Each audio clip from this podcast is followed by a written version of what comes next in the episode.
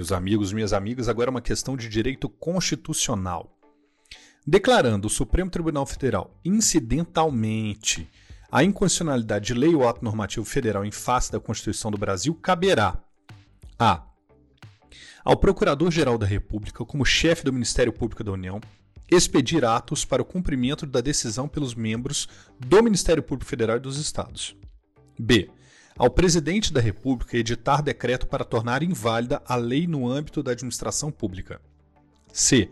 Ao Senado Federal suspender a execução da lei, total ou parcialmente, conforme o caso, desde que a decisão do Supremo Tribunal Federal seja definitiva.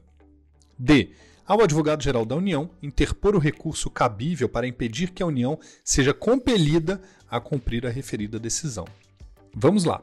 O artigo 52, inciso 10 da Constituição Federal prevê que a competência atribuída ao Senado Federal pelo artigo 52.10, ou seja, ele mesmo da Constituição, limita-se ao controle difuso ou incidental de constitucionalidade.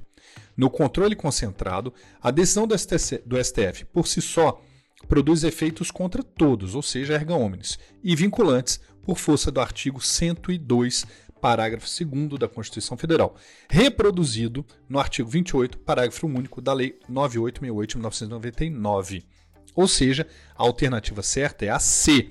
Deixa eu ler de novo. Ao Senado Federal suspender a execução da lei total ou parcialmente, conforme o caso, desde que a decisão do Tribunal, Supremo Tribunal Federal seja definitiva. Bons estudos!